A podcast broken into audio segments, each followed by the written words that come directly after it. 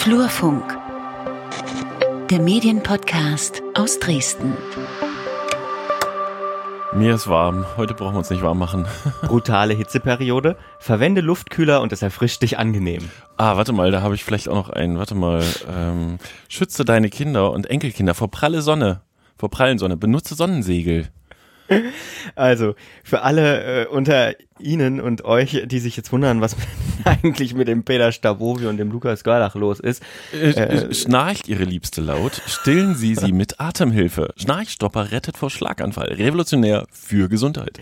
Äh, mit uns ist alles in Ordnung, auch wenn es nicht so klingt. Wir sitzen zwar in einem viel zu warmen Studio, denn äh, wir zeichnen unsere Sommer-Sonderfolge sozusagen aus. Pass äh, auf, auf deinen Führerschein auf. Die monothematisch ist diesmal. Ähm, und wie die eine oder der andere von euch schon mitbekommen haben dürfte, geht es diesmal um Spam. Das waren alles äh, Betreffzeilen von Spam-Mails, die wir so in den letzten Tagen, Wochen, Monaten gesammelt haben, ähm, um daraus eine Folge zu machen. Gratis für jeden zweiten Nagerschreck, auch gegen Ungeziefer. Tatsächlich ähm, sieht exakt so der Chatverlauf von Peter Stavovi äh, und mir aus gerade. Wir schicken uns nämlich in letzter Zeit nur noch Spam-Mitteilungen. Nur die Verrückten haben keinen. Tatsächlich haben wir uns äh, gedacht, wir spammen aber unsere Hörerinnen und Hörer nicht zu, was wir aber jetzt eigentlich schon zu Genüge getan haben. Stehst du kribbelig auf? Anti-Schnarchen, Kinnriemen. Mann, ich kann heute nicht lesen. Sonst ja. Nein, wir wollen. Aber das nun mal übrigens gleich reingegeben. Es ist eine Sommerfolge, deswegen darf die auch ein bisschen außer der Reihe sein. Ähm, es macht wirklich einen Heidenspaß, anderen Leuten Spam-Betreffzeilen zu schicken, das weil die stimmt. im ersten Moment schon sehr irritiert gucken. Also ähm, schnarchst du laut? ich hoffe nicht. Ähm, Im Normalfall fassen wir hier so das Mediengeschehen in Mitteldeutschland zusammen der vergangenen paar Wochen und reden darüber, was so medientechnisch in Mitteldeutschland passiert ist. Heute tun wir das nicht, aber wir wollen Sie und euch auch nicht zuspammen, sondern wir wollen na doch schon, vielleicht mit Fakten zuspammen. Aber Im mit, Büro oder sonst wo? mit wissenswerten Fakten. Mann, was wollen die eigentlich alle von mir? Also äh, man muss dazu sagen, wir haben uns das schon vor einer geraumen Zeit überlegt, dass wir das heute machen und ähm, äh, ist dann immer vor uns hergeschoben, dass es auch schon ein bisschen schmerzhaft wurde, sich diese Betreffzeilen zu schicken. Ja. Und ich habe aber einen Ordner angelegt, der heißt Podcast Premium Spam und habe alle möglichen Spam-Mails und das sind 993 E-Mails, davon 461 ungelesen, die ich, warte mal, die erste ist, soweit kann ich gar nicht so schnell runterscrollen, die erste ist vom Mitte Juni, also noch nicht mal, äh, doch etwas über einen Monat haben wir gesammelt. Mhm. Und ähm, ich habe jetzt die letzten Wochen auch aufgehört zu sammeln und die doch wieder dann als Spam angeklickt, damit sie wirklich im Spam-Ordner landen und wahrscheinlich Kopien davon auch gleich automatisch im Spam-Ordner landen. Aber es sind so dermaßen viele und es geht, glaube ich, nicht nur uns so, dass äh, es gerade sehr viel Spam kommt so dass wir uns überlegt haben, ähm, wir beglücken unsere Hörer auch damit. Diese Coolies braucht wirklich jeder. Wende kein Geld an Klimaanlage. Tragbare Luftkühler gibt Kühle sofort. Ich habe irgendwie die Befürchtung, dass wir die einzigen sind, die sich gerade freuen und das lustig finden und alle vor dem Podcast oder mit Kopfhörern auf gerade denken, was ist los mit den beiden? Aber wäre auch nicht, wäre auch gar nicht so schlimm. Ich würde sagen, bevor wir noch mehr spammen. Einen noch kommen. Im Hof zur Urlaub zum Camping. Mit Schreibfehler. Im Hof zur Urlaub zum Camping. Vielseitige Beschattung, modische Aussehen. Also das so mit Übersetzerprogramm geschrieben. Das sind fast Gedichte. Das ist Lyrik. Lyrik. Spam-Lyrik. Ähm, ja, erstmal ein paar sachliche Informationen. Komm. Genau. Äh, ich würde sagen. Äh, ich habe was rausgesucht. Ja, also äh, Google äh, findet nämlich fast eine Milliarde Treffer, wenn du das Wort Spam eingibst, in 0,4 Sekunden. Und äh, was ich sehr, sehr witzig finde, ist die Begriffsherkunft des Wortes Spam. Ähm, ich trage das mal kurz vor, das ist aus Wikipedia. Spam war ursprünglich ein Markenname für Dosenfleisch, der bereits 1936 entstanden ist aus Spiced Ham, fälschlicherweise auch Spiced Pork and Meat Ham oder Specially Prepared Assorted Meat genannt. Während der Rationalisierung im Krieg war Spam eines der wenigen Nahrungsmittel, die in Großbritannien praktisch überall und unbeschränkt erhältlich waren. so, und äh, das richtig Witzige ist, äh, der Begriff wurde richtig bekannt durch die äh, häufige Verwendung und Wiederholung in dem Spam-Sketch der englischen Comedy-Serie Monty Pythons Flying Circus, weil die in einem Café eine Speisekarte benutzt haben, in der fast ausschließlich auf allen Gerichten, äh, bei allen Gerichten Spam dabei stand. Und jedes Mal, wenn das Wort Spam erwähnt wurde, dann sang eine Gruppe Wikinger lauthals ein Lied, das wiederum auch fast nur aus dem Wort Spam bestand. So, und jede normale Kommunikation unmöglich machte. So, bevor ihr und sie aber denkt, dass äh, wir jetzt hier nur aus Wikipedia vorlesen, was eigentlich Spam ist und ansonsten nichts Besseres zu tun haben, als nur Spam-Mails Podcast-Spam ist das, aber das machen das wir. Wir machen eine Podcast-Spam-Folge, wo wir nur aus Wikipedia vorlesen. Nein, wir haben uns auch Informationen aus erster Hand geholt. Und zwar haben wir äh, ein Interview geführt mit Stefanie Siegert. Sie ist Referentin für Recht und Digitales bei der Verbraucherzentrale Sachsen. Und unsere erste äh, Frage war, äh, Frau Siegert, wie oft bekommen Sie denn persönlich Spam-Mails? Ja, also wenn ich in mein privates E-Mail-Konto äh, gucke, ist es bei mir auch so, dass ich eigentlich täglich Spam-Mails bekomme. Äh, und mich das natürlich auch ärgert, weil es mein Postausgang immer sehr und mein Posteingang immer sehr voll spammt. Ähm, aber ich weiß ja zumindest, was ich zu tun habe und das ist sicherlich auch ganz wichtig. Da kommen wir gleich zu. Ich will erst noch wissen, was war denn die, die jüngste Spam-E-Mail, an die Sie sich erinnern? Worum geht's? Ähm, naja, im Prinzip habe ich oft solche, ähm, ja, von irgendwelchen Finanzinstituten, vermeintlichen Finanzinstituten Spam-Mails, also wo ich angeblich ein Kundenkonto hätte und das verifizieren muss und dafür ähm, einen ominösen Link anklicken soll. Also das ist, kommt bei mir sehr häufig vor. Gut, dann kommen wir mal zu den harten Fragen. Äh, welche Rolle spielt denn E-Mail-Spam bei der Arbeit der Verbraucherschutzzentrale Sachsen? Vielleicht auch so im Verhältnis ähm, auch zu anderen Verbraucherschutzfällen. Ist es ein großes Thema oder ein kleines Thema? Also es, ich sag mal, es ist ein fortwährendes Thema, ähm, eigentlich ja schon seit Jahren. Also man muss ein bisschen unterscheiden. Spam-Mail ist ja auf der einen Seite ähm, einmal so eine klassische Werbemail, die ich einfach nicht haben möchte, wo ich vielleicht auch keine Einwilligung zugegeben habe. Und dann gibt's natürlich auch noch die derberen und kriminelleren Fälle, die Phishing-Mails oder die Mailware-Mails. Und die beschäftigen natürlich auch die Verbraucherzentralen immer wieder, weil natürlich die Kunden ähm, wenn sie denn dann hier zu uns herkommen, ähm, ja, natürlich Angst haben, äh, dass dort irgendwie Daten von ihnen beispielsweise missbraucht werden oder die bekommen irgendwelche ominösen Rechnungen geschickt etc. Sie haben gerade schon äh, das angesprochen, dass Menschen zu Ihnen kommen. Also wir sind jetzt die die wahrscheinlich in gewisser Weise so erfahrene Nutzer im Umgang mit Spam, also lieber schnell wegschmeißen. Ähm, wie oft kommt es denn vor, dass sich jemand bei Ihnen meldet? Naja, es gibt ja auch ein Phishing-Radar von der Verbraucherzentrale oder von Verbraucherzentralen. Da wird täglich online auch, äh, werden online solche Sachen eingestellt. Aber im Prinzip ähm, bekommen wir häufig, mehrmals in der Woche, eigentlich Beschwerdemails von Verbrauchern, die sich eben darüber aufregen, dass solche Spam-Mails ähm, im, im, Posteingang landen. Mhm. Und so gibt's, äh, also das ist jetzt vielleicht ein bisschen unpassend, nee, gibt's so äh, kuriose Geschichten? Also man kriegt ja immer mal wieder, die sind jetzt schon uralt, diese Nigeria-Connection-Geschichten. Hallo, ich bin Bankmitarbeiter in sonst wo und hier liegt ein Millionending und schicken Sie uns ein paar hundert Dollar, dann überweise ich Ihnen Ihren Anteil. Kommt sowas häufig vor oder ist das eher die Ausnahme? Ähm, mm, naja, es, also ich sage mal, die Ausnahme ist es nicht, aber es kommt jetzt auch nicht so häufig vor. Ähm, sicherlich sind so, sage ich mal, die Standardsachen sind eher schon gut getan getarnte Mails, die mich glauben lassen sollen, dass ähm, ein echter Vertragspartner mir beispielsweise schreibt und ich dort irgendwelche ähm, neuen Kontodaten etc. eingeben soll, mein Kundenkonto eben verifizieren. Ähm, es kommen natürlich aber auch solche Erpressungstrojaner vor, ähm, wo mir vorgespielt wird, dass mir beispielsweise, das, das war jetzt eine, ja, so eine Welle, sage ich mal, vor ein paar Monaten, äh, wo Leute angeschrieben wurden, äh, dass sie bei der Selbstbefriedigung beispielsweise beobachtet wurden und jetzt so ein Erpresser Lösegeld per Bitcoin bezahlen müssen. Ansonsten würde das halt überall veröffentlicht werden. Also auch solche Sachen kommen vor. Ähm, Gerade sensible Bereiche werden ja dort oft genutzt, ähm, um die Leute unter Druck zu setzen. Hm, vielleicht auch Bereiche, ähm, über die man äh, oder über die viele Menschen nicht so gerne sprechen, damit sie vielleicht nochmal eine höhere Hemmschwelle haben, sich an jemanden zu wenden.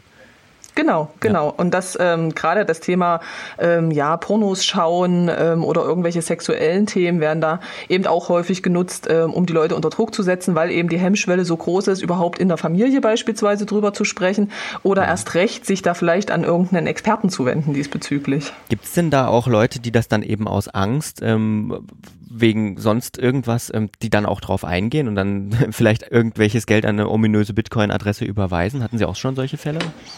Ja, solche Fälle hatten wir auch und das passiert auch immer wieder. Sicherlich ist die Dunkelziffer dafür höher. Es kommt ja nicht jeder zu uns äh, wegen der Sachen, aber ähm, das gibt es natürlich und das ist auch höchst problematisch, weil oftmals eben gar nicht nachvollzogen werden kann, äh, wo das Geld dann hingegangen ist. Gerade wenn man auch anonyme Zahlungsmittel verwendet. Oftmals werden ja, also gerade wenn es darum geht, Geld zu überweisen, äh, werden ja keine Kontoverbindungen angegeben, sondern man verwendet eben Bitcoins mhm. oder ähm, irgendwelche, ähm, ja, so, so so äh, Paycards äh, von der Tankstelle etc., ähm, wo man dann Codes eingeben muss und das Geld damit überweist. Also das ist ein ähm, großes Thema, sicherlich auch für die Polizei ein großes Thema, weil die Netzwerke, die dahinter stecken, natürlich oftmals irgendwo ins Ausland verlagert sind und äh, man eben nicht mal so einfach an sein Geld kommt. Sie hatten jetzt eben den äh, Phishing-Radar erwähnt. Können Sie uns kurz erläutern, was das ist? Na, das ist halt ein Beschwerdeportal im Prinzip äh, der Verbraucherzentralen, wenn man Phishing-Radar, Verbraucherzentrale eingibt. Und da kann man quasi auch was dafür tun, auch andere mit zu warnen und ähm, äh, kann dort ähm, Spam-Mails melden und die werden dann eben auf diese Internetseite eingestellt, ähm, so dass man andere Verbraucher sozusagen auch schützen kann äh, vor Spam-Mails, weil oftmals äh, fragen sich ja die Leute, ist das jetzt eine Spam, ist das keine Spam, woran kann ich das erkennen? Und solche Informationen findet man eben auch dort oder eben auch auf unserer Homepage beispielsweise. Was kann ich denn tun, wenn ich Spam-Mails äh, bekommen habe? Also gibt es da überhaupt eine Möglichkeit, außer jetzt einen Spam-Filter vielleicht zu aktivieren? Naja, also natürlich ähm, gibt so einige Sachen, die man präventiv machen äh, sollte. Man sollte die äh, Mail bestenfalls nicht öffnen, sofort löschen. Äh, man kann ja auch in seinem E-Mail-Programm dieses äh, Vorschauprogramm, E-Mail-Vorschauprogramm deaktivieren. Das ist in jedem Fall empfehlenswert. Man sollte keine unbekannten Anhänge öffnen. Also oftmals sind eben irgendwelche ZIP-Dateien beispielsweise solcher Mails, solchen Mails angehangen. Ähm, die Links nicht anklicken. Ne? Es besteht ja immer ein gewisser Handlungsdruck in den Mails. Sie müssen jetzt sofort da draufklicken klicken und sofort irgendwie ähm, ihre Kontodaten da eingeben. Ähm, man sollte sein Betriebssystem updaten, also ganz regelmäßig, um halt eben auch Sicherheitslücken ähm, zu vermeiden und natürlich den Spamfilter oder ein Virenprogramm auf seiner Hardware haben. Also das ist, das ist, sage ich mal, in der Gesamtheit äh, das, was man tun kann. Und äh, wenn ich das in Frage stelle und sage, okay, mich hat jetzt beispielsweise ein Online-Shop ange, angeschrieben, den, da habe ich tatsächlich mal was bestellt, aber kann mich da jetzt gar nicht so dran erinnern, dass es da noch eine offene Rechnung gibt, dann sollte ich niemals ähm, auf diese E-Mail antworten ähm, oder irgendwas anklicken, sondern sollte außerhalb meines Mailprogramms sozusagen nochmal Kontakt zu dem Shop aufnehmen und dort nachfragen, ähm, ob äh, es da tatsächlich Probleme gibt. Also vielleicht einfach beim auf der Internetseite des Shops, wo ich was bestellt habe, nachschauen, genau. was ist die Telefonnummer und dann bei der Hotline irgendwie anrufen und nachfragen. Genau, hm. genau so. Also niemals das, das Problem über die E-Mail dann zu lösen. Also das kann total nach hinten losgehen. Ähm, wir haben die Erfahrung gemacht, dass es mittlerweile sind es ja so gut gemachte Spams, sage ich mal, dass selbst wenn ich auf den Link klicke, kann halt ähm, dort auch eine Seite aufgehen, die der eigentlichen ähm, Seite, auf der ich vielleicht bestellt habe, total ähnlich sieht und ich kann das gar nicht erkennen, zumindest jetzt nicht als Laie erkennen. Ähm, und deswegen ist es unbedingt ratsam, ähm, dort außerhalb meiner meines eigenen Mailprogramms sozusagen nachzufragen sagen. Daher kommt ja auch so ein bisschen der Begriff Phishing, ne? Vom, vom Angeln sozusagen. Man genau. angelt sich die Leute, indem das man so tut, einen Köder auswirft im Prinzip. Genau, also mhm. abfischen sozusagen. Und mhm. das, die Malware-Mails ist es ja im Prinzip ähnlich. Da wird mir halt ein Virus draufgespielt auf meinen Rechner. Da kann man mich vielleicht auch überwachen, gucken, ähm, was ich im ähm, Online-Banking für Passwörter eingebe etc. Und die dann halt auch abfischen. Also im Prinzip ähm, sind sich äh, diese Spams dann alle sehr ähnlich, die einen kriminellen Hintergrund haben. Bin ich, äh, vielleicht ist das eine naive Frage, als Mac-Nutzer ein bisschen sicherer, als wenn ich Windows benutze? Das kann ich jetzt so pauschal gar nicht beantworten. Ich denke, es gibt halt ähm, außerhalb, sage ich mal, der eigentlichen ähm, Hardware, die ich da benutze oder der Software benutze, auch so Fehler, die ich halt selber machen kann. Also beispielsweise allein schon äh, mein eigenes Nutzerverhalten auch im Internet. Also wenn ich jetzt überall meine Mailadresse beispielsweise eingebe ähm, und da jetzt nicht so sehr achtsam mit meinen Daten umgebe, kann es natürlich auch schneller sein, dass meine Daten in Umlauf kommen. Und ich denke, das spielt dann ähm, das äh, Betriebssystem beispielsweise keine so große Rolle Rolle. Mhm. Jetzt habe ich, also ich hatte es eben schon mal gesagt, ich habe äh, mehrere E-Mail-Adressen aus beruflichen Gründen. Da habe ich in jedem Postfach im Moment äh, jeden Morgen 100 Mails oder mehr, wovon wirklich nur der Bruchteil beruflich ist und der Rest ist Spam. Ist das gerade eine, eine zeitlich begrenzte Welle? So kommt mir das vor, weil ich das auch schon mal hatte gefühlt oder mhm. ähm, ist meine E-Mail-Adresse irgendwo eingetragen, weil die ist tatsächlich auch im Internet ja zu finden. Hm. Naja, also das kann natürlich erstmal damit zusammenhängen, dass die die E-Mail-Adresse im Internet zu finden ist, dass sie äh, besonders viele äh, bekommen. Aber ähm, ja, sicherlich, also wir bekommen öfters mal äh, die Mitteilung, ich, ich, ich bekomme gerade sehr, sehr viele Spam-Mails. Das ist aber bei anderen Leuten wiederum nicht so. Ähm, ich kann jetzt nicht sagen, dass das gerade momentan eine besonders große Welle ist. Es gibt natürlich Spam-Mails, ganz bestimmte Spam-Mails, wo es Wellen von gibt, ne, wie ich das vorhin gesagt habe, mit diesen Pornogeschichten etc. Ähm, aber ja, dass derzeit eine besonders große Welle ähm, an Spam-Mails ähm, irgendwie rumgeht, das kann ich jetzt gar nicht so bestätigen. Also ich bin im Moment voll im Trend bei Taschenlampen, äh, Zahnersatz, Haarfärbung, ja. was mich überhaupt nicht betrifft, kann ich mir ja. gar nicht erklären und äh, ja. ich mir äh, schon. Partnerbörsen auch ganz viel. so. Ja, ähm. ähm also, naja, gut, also oft, also es kann natürlich äh, durchaus immer mal Zusammenhänge geben, auch mit seinem Nutzerverhalten im Internet. Was guckt man sich für nein, Seiten nein. an? Äh, was bestellt man? Wo Damit gibt man so seine Daten äh, hin? Aber äh, wenn Sie sagen, das ist nicht der Fall, dann äh, ja, kann es natürlich auch mit dem äh, Schwarzmarkt-Adresshandel zusammenhängen. Ne? Also es äh, ist ja oftmals gar nicht klar, woher haben die eigentlich meine Daten? Da wird ja immer sehr, sehr viel spekuliert. Ähm, das kann natürlich einmal an mir selber liegen, ähm, dass äh, ich meine Daten quasi dem Betrüger selbst in die Hände gebe. Oftmals ist es aber so, dass es natürlich einen Adresshändler geben, deren kriminelles Geschäftsmodell es ist, das an solche Spammer zu verkaufen. Ähm, oder es gibt auch Computerprogramme, die Seiten nur danach absuchen, nach bestimmten äh, Webmails ähm, oder ähm, ja, Webadressen per Zufallsgenerator oder eben auch ganz systematisch. also da gibt es schon sehr, sehr viele Lücken, sage ich mal, die da genutzt werden. Jetzt hatte ich das letztens schon mal, ähm, dass eines meiner E-Mail-Konten, das ich jetzt auch nicht so regelmäßig nutze, ähm, also nicht zumindest nicht zum selber schreiben, dass ich mich, als ich da einloggen wollte, die Meldung bekommen habe, von ihrem Konto wurden unnatürliche bzw. ungewöhnliche Aktivitäten registriert. Sie haben sehr viele Mails in ein paar Sekunden versendet irgendwie. Äh, deswegen mhm. haben wir mhm. ihr Konto sicherheitshalber gesperrt. Ich nehme mal an, dass mein Konto dann irgendwie missbraucht wurde, äh, um auch äh, Spam-Mails zu versenden. Kann das sein? Gibt es das häufiger?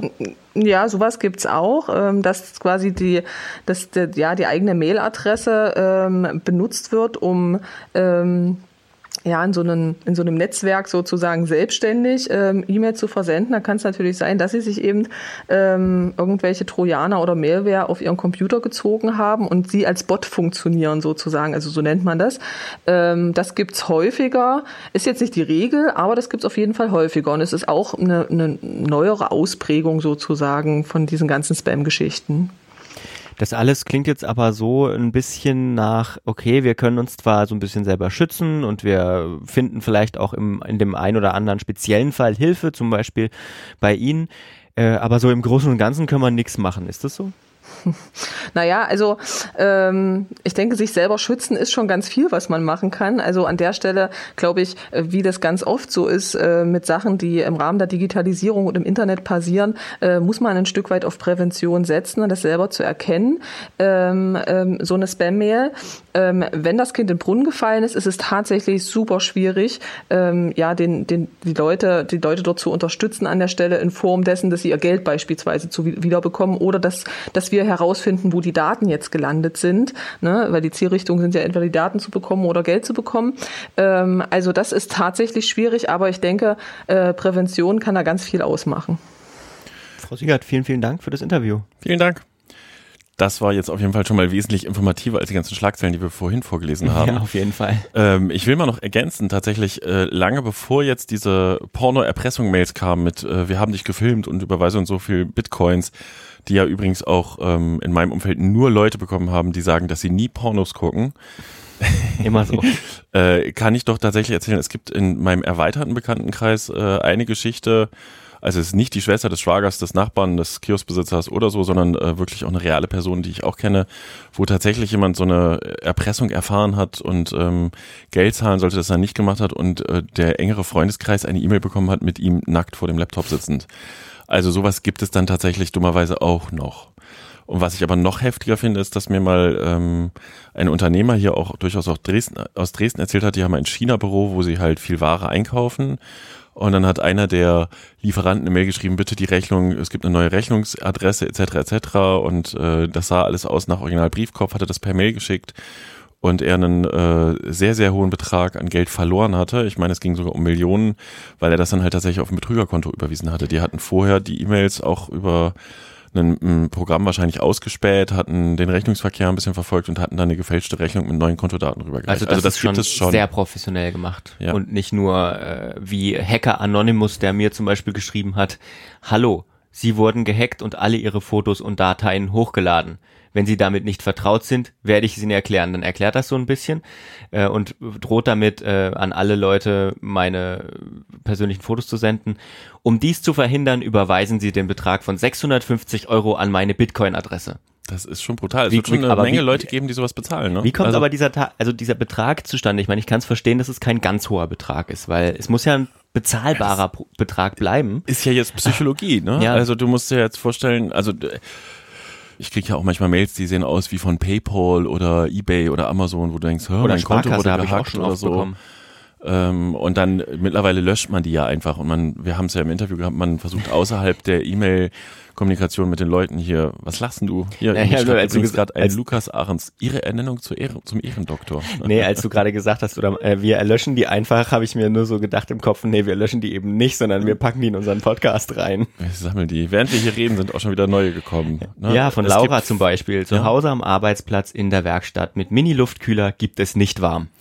Den bräuchten wir dringend hier im Studio. Axel schreibt, es gibt viele Karambolage wegen Handys. Mit Ohrhörern bekommst du Sicherheit. Mhm. Mhm. Magst du telefoniere, Musik hören? Also telefoniere, nicht telefonieren. Tue es mit drahtlosem Ohrhörer. Es lohnt sich. Ach Mann, das ist immer das Gleiche. Es ist halt einfach wirklich so, dass die äh, oftmals mit einem ganz billigen Übersetzungstool offenbar, oder was heißt ein ganz billiger, auch gute Übersetzungstools können es ja noch nicht perfekt, einfach übersetzt werden und dann solche Übersetzungsfehler da reinkommen. Ich schieb mal gerade wieder 20 Stück und es geht ja hier wirklich im Minutentakt. Ist der Boiler kaputt? Durchlauferhitzer, Armatur innerhalb von drei Sekunden Heißwasser. ja, ähm, Vielleicht noch das hier erzählt, wir hatten ja wenigstens die grobe Google-Recherche bemüht, bevor wir die irre ähm, Folge hier aufgenommen haben. Äh, Spam ist ja auch schon tatsächlich, äh, was habe ich gelesen, 40 Jahre alt. Mhm. Ne, damals wurde die erste unerwünschte Mail verschickt. Und ähm, was ich noch ganz spannend finde, wir haben einen Blogbeitrag gefunden von jemand, der sich halt mit den Hintermännern befasst hat und der so ein bisschen Serverrecherche betrieben hat, wo ich jetzt natürlich äh, nur mit Blick auf die Seite nicht verifizieren kann, wie echt das ist, aber ganz spannend. Ähm, eine Firma gefunden, die am Ende Drohnen einkauft oder selber herstellt und dann wahrscheinlich mit einer Marge von mindestens 50 Prozent äh, für 50 Dollar oder Pfund weiterverkauft, die irgendwo in äh, Osteuropa oder so sitzt. Und das ist halt die Frage, äh, er geht davon aus, wenn ich das richtig verstehe, dass wirklich Leute da draufklicken und das Ding dann bestellen. Und wenn du zehn verkaufst, dann hast du halt mal vielleicht eine halbe Million E-Mails oder so verschickt. Mhm. Aber du hast trotzdem mit wenigen Klicks und ein bisschen Arbeit am Computer einiges erreicht. Und du verschleierst dann halt einfach äh, die Herkunft und natürlich sitzen diese Leute im Ausland. Ja. Äh, eigentlich müssen die auch außerhalb Europas sitzen. Im Blogbeitrag liest sich das anders wegen der DSGVO. Und das ist auch genau das Thema, was man darf oder was Spammer dürfen und was sie nicht dürfen, worüber wir gesprochen haben mit der Rechtsanwältin Alexandra Koch-Skiber. Sie ist die Leiterin der Beschwerdestelle beim Verband der Internetwirtschaft e.V. Und unsere erste Frage war, was ist eigentlich dieser Verband vielleicht zum Anfang erstmal der Internetwirtschaft und, und was hat es mit der Beschwerdestelle auf sich? Der Verband der Internetwirtschaft ist ein Zusammenschluss von etwas mehr als 1000 Mitgliedern meistens aus der Internetbranche, der ganz klassischen Hoster, Zugangsanbieter, Content-Anbieter, aber auch viele Unternehmen, die grundsätzlich im und mit dem Internet Geld verdienen. Die Beschwerdestelle wurde ein Jahr nach der Gründung des ECO ins Leben gerufen, weil die Mitglieder gesagt haben, wir müssen etwas tun, um gegen verbotene Inhalte auch vorzugehen. Wir brauchen dabei Unterstützung und wir finden Selbstregulierung super gut.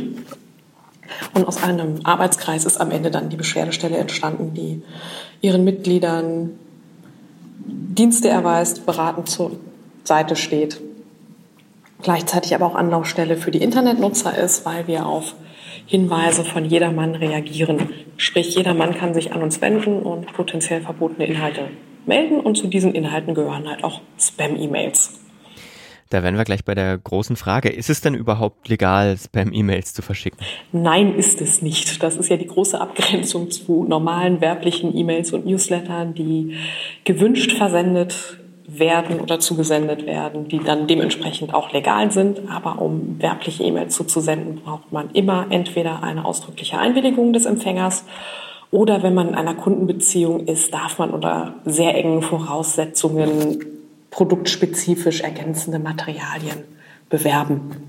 einfach so jemanden mit Newslettern Werbung beglücken ist dementsprechend nicht zulässig. Und wenn man weiter denkt, viele packen ja unter den Spam-Bereich auch Phishing, Schadsoftware zu senden oder das Versenden von Pseudo-Rechnungen im Rahmen von Abo-Fallen. Das ist natürlich auch alles überhaupt nicht legal.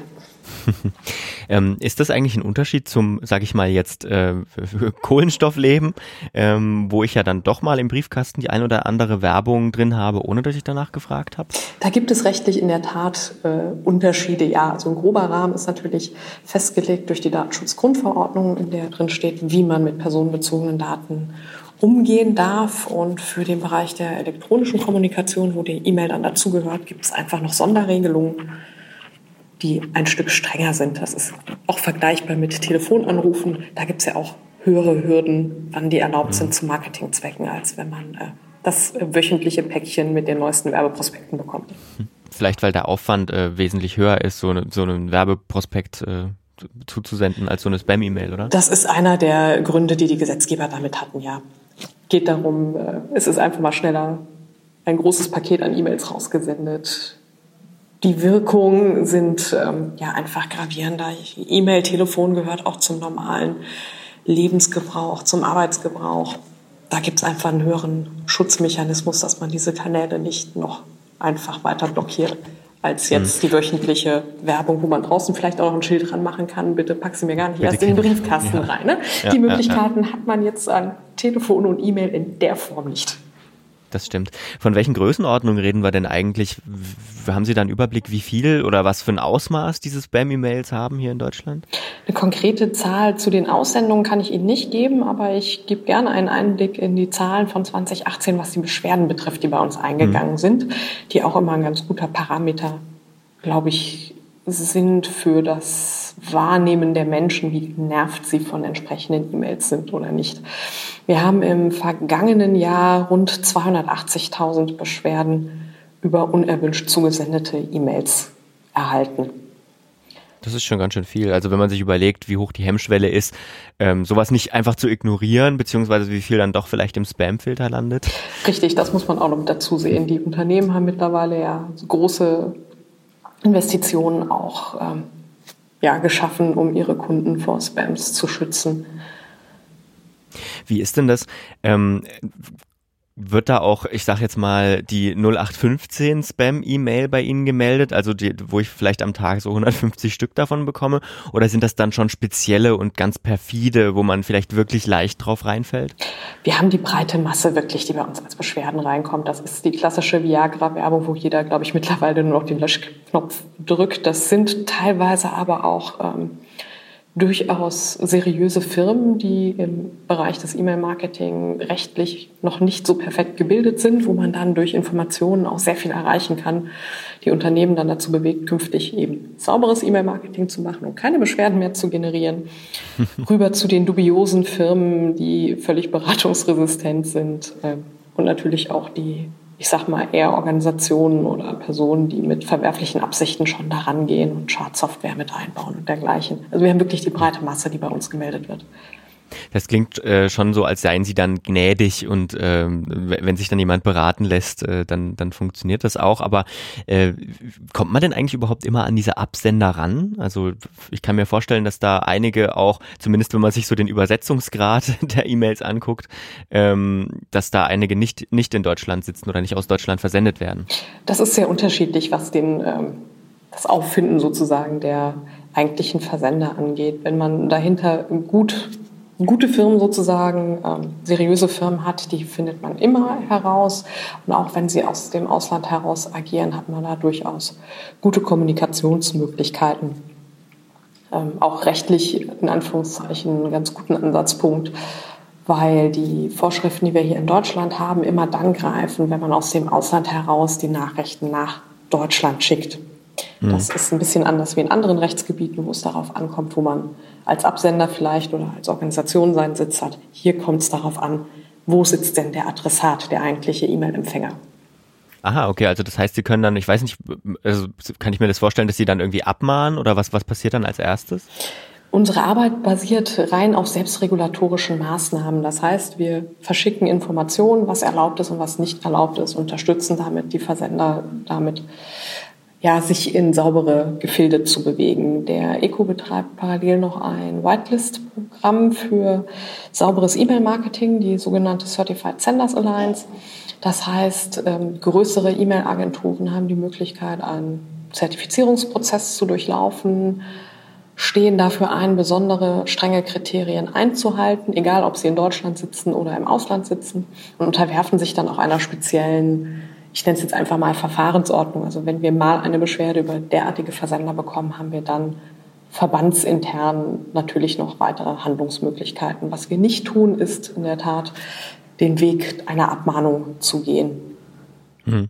Das müsste ich dann also wahrscheinlich, müsste ich mir dann selber einen Anwalt suchen. Entweder den Anwalt Ihres Vertrauens aufsuchen, das mhm. ist eine Möglichkeit. Zumindest eine Zeit lang haben auch die Verbraucherzentralen und die Wettbewerbszentrale das Thema E-Mail-Marketing sehr stark ähm, mit auf ihrer Agenda gehabt, haben da auch Abmahnungen verschickt, Gerichtsurteile erwirkt.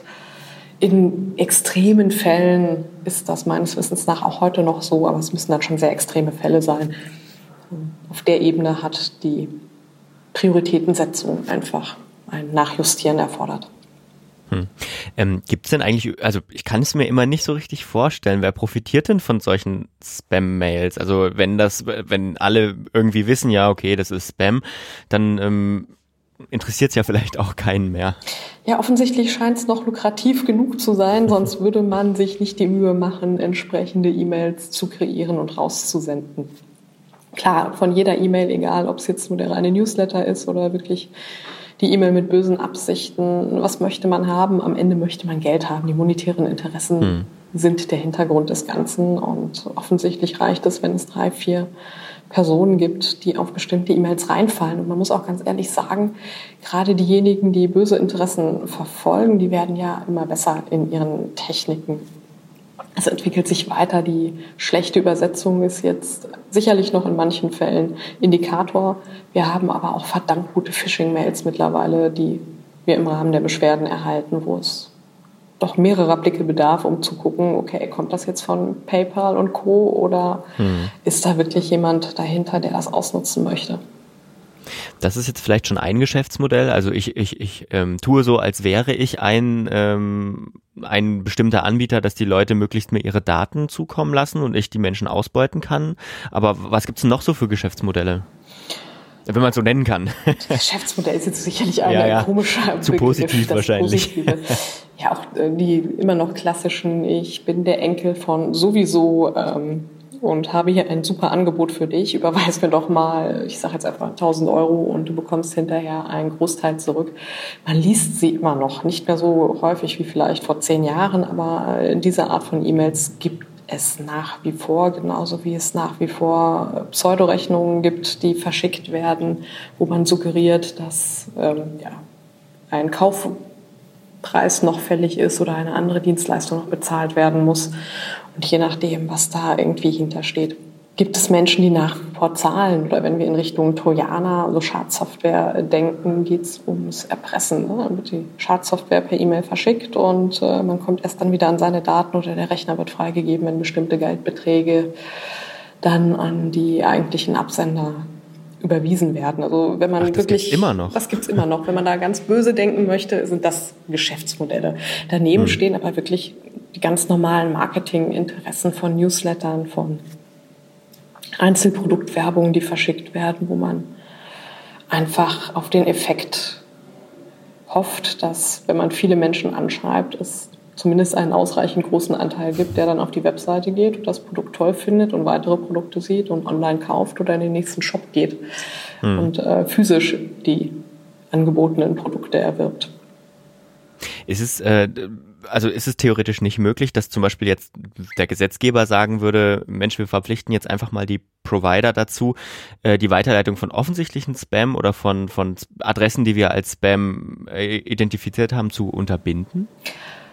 Als Verband fordern wir grundsätzlich immer keine gesetzlichen mhm. Maßnahmen. Ähm, unabhängig davon sehe ich hier auch rein faktisch nicht unbedingt den Bedarf, weil ein Großteil der Provider in der Tat schon sehr stark aufgerüstet hat und natürlich ihre Spamfilter laufen lässt und hm. schon dafür sorgt, dass die bereits bekannten und ganz klaren Spam-Attacken gar nicht erst durchkommen. Da muss man dann wirklich schon in sein Spam-Postfach gehen. Ja, für, für diese Folge haben wir das ja mal gemacht und, und unsere Spam-Fächer tatsächlich äh, durchforstet. Ähm, aber so richtig durchkommt da eigentlich kaum noch was.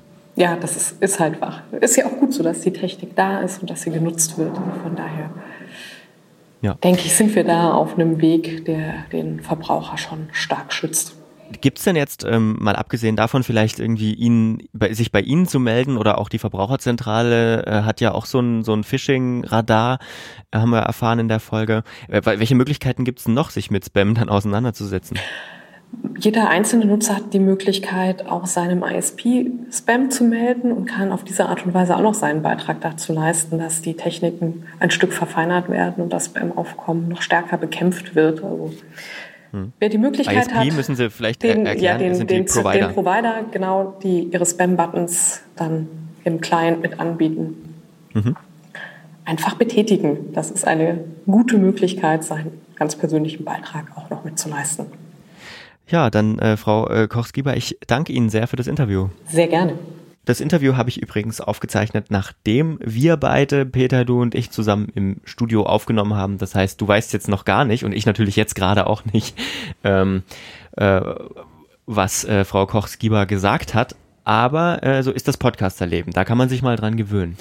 Herzliche Glückwünsche. Und jetzt wird's hart. Mir hat nämlich Google geschrieben, Lukas. Oh. Google Inc. Ne? Mhm. Die E-Mail-Adresse ist kbb18168 von Uni Strat AC UK. Ah ja, das scheint äh, die Und ähm, ich bin jetzt raus, ne? Weil sehr geehrter Begünstigter, herzliche Glückwünsche, herzliche Glückwünsche, herzliche Glückwünsche. Wir sind hier, um Ihnen mitzuteilen, dass Sie als Gewinner ausgewählt wurden, um als aktiver Nutzer bei der kürzlich abgeschlossenen Google Online-Verlosung 950.000 Pfund zu erhalten. Wow. Peter. Bitte füllen Sie nachstehende Angaben aus, um weitere Informationen und Ansprüche zu erhalten. Ihre Gewinnzahl ist, die lese ich natürlich jetzt nicht im Podcast vor, so doof bin ich nicht. Ne? Und da muss ich jetzt Adresse, Telefon, Moment. Land, vollständiger Name, Beruf, Geschlecht angeben. Ich glaube, Peter, ähm, du brauchst bald nicht mehr. Ich komme nicht mehr. Ich äh, würde dich mal gerne, sag mal, vertragst du eigentlich den Hochsommer nicht? Möglicherweise. Benutze Mobilluftkühler oh 6 bis 8 Grad kühler. Mann, Lukas ist immer, ich wollte gerade schon, und nochmal glücklicher Gewinner. Hier, warte mal. Tayyip Suami. Sie haben eine Spende von 3,6 Milliarden US-Dollar. Ich habe die Powerball-Lotterie im Wert von 3,15 3 Millionen US-Dollar am 19. Mai 2018 gewonnen und spende einen Teil meines Geldes an fünf glückliche Menschen und die 10 Charity-Organisationen. Ihre E-Mail-Adresse wurde als Begünstigter von 3,6 Milliarden US-Dollar, nochmal die gleiche Summe ausgewählt. Kontaktieren Sie mich dringend für Ansprüche. Das schickt mir Tayyip Sumani. Ich habe gerade hab eine Mail von Dieter Bohlen bekommen. Von, von Dieter Bohlen. Deutschland sucht den Superstar, äh, Dieter Bohlen verlässt diesen Monat Deutschland sucht den Superstar, um seine fantastische Finanzplattform der Öffentlichkeit vorzustellen. Äh, ich glaube, das ist nicht echt. Meinst du? Aber hier, also es ist schon auffällig. Ne? Also Finanzen kommen bei mir nicht so oft. Bei mir kommen Warmwasseranschlüsse, ähm, Rohrbrüche, bestätige deinen Job von zu Hause, super Lösung gegen die Hitze, immer auch mal wieder Haarfärbe, was mich ja nun wirklich gar nicht betrifft. Hey, äh. Unsere Aufzeichnungen zeigen, dass Sie bereit sind, 5.900 Euro pro Tag zu profitieren. Äh, okay, ich bin ähm, Schnarchen, Schnarchen, Schnarchen. Fernrohr, I'm not Santa, but I have something useful for you.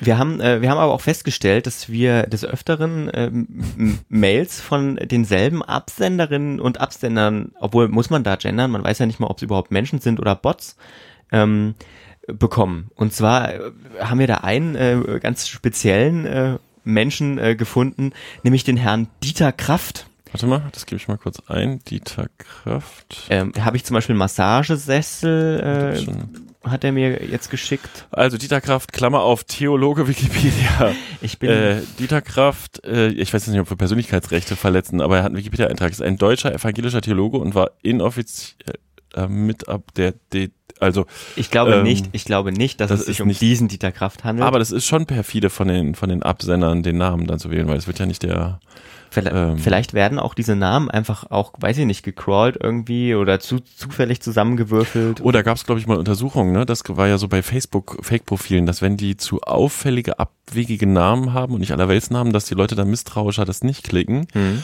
Deswegen ist immer ein Teil so ein bisschen stinknormal, also Jens, Michael oder sonst was und der Nachname immer wieder so ein bisschen originell und damit gibt es, es soll ja einen Haufen Fake-Profile geben. Ich habe ähm, ich hab übrigens ich glaube, wir haben uns gehört und tun die, dem den Dieter Kraft, der die Büro-Mails ähm, sendet, Unrecht, weil ich glaube nämlich, das ist ein Familienbetrieb.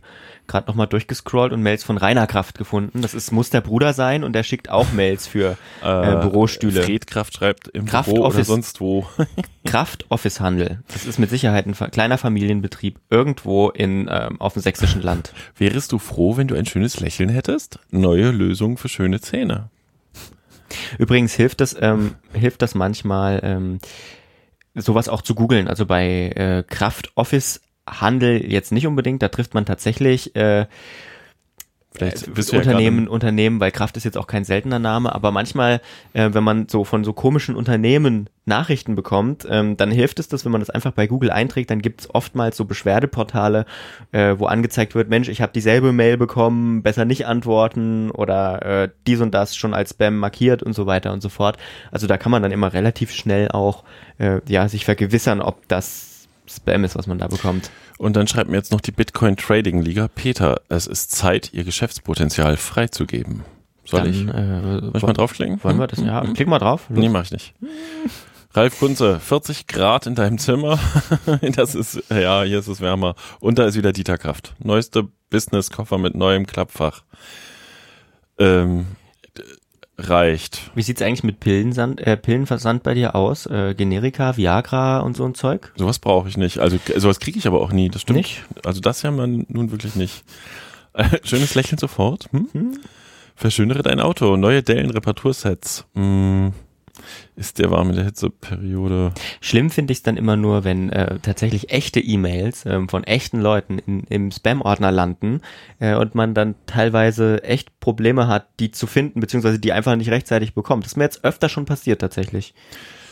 Also ich werde jetzt auch wieder sehr massiv den Spam-Filter einsetzen, nachdem ich das jetzt wochenlang nicht getan habe. Für dich, Lukas und Meine Damen und Herren, wollen Sie Peter Stauwe erreichen, dann nutzen Sie die nächsten fünf Minuten, bevor er seinen, Spa äh, seinen Spam-Filter wieder hochdreht. Aber spannend ist übrigens auch, ich habe das nochmal nachgegoogelt, weil ich den Verdacht auch schon hatte, ähm, hat mich vielleicht jemand irgendwo eingetragen? Die Frage stellt man sich ja auch manchmal. Aber ich glaube, dass das äh, gar nicht so einfach ist, sondern ich glaube wirklich, dass die die Adressen irgendwo raussammeln.